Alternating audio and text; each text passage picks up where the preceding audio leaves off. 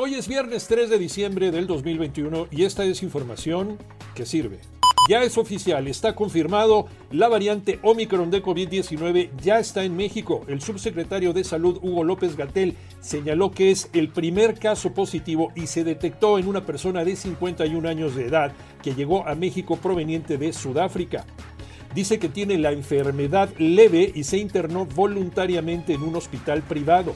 Incluso señala que su pronóstico de recuperación es favorable.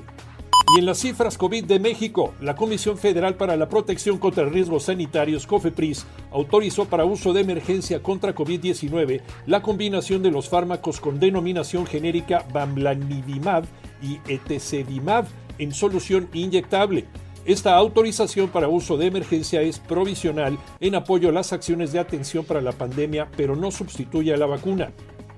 En los datos, la Secretaría de Salud reporta 294.715 personas fallecidas y 3.894.364 personas contagiadas. A seguirse cuidando, a vacunarse.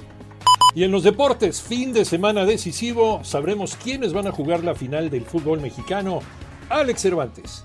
Ya se jugaron las semifinales de ira del fútbol mexicano del torneo de apertura 2021 de la Liga MX. Anoche en la cancha del Estadio Universitario, el Atlas derrota 1 por 0 a los Pumas con anotación de Julio Furch. Ahora Atlas y Tigres mantienen la ventaja. Este fin de semana se jugarán los partidos de vuelta. León contra los Tigres, el equipo que dirige Miguel Herrera ganando en el Global 2 por 1 y el domingo en el Jalisco el Atlas contra los Pumas.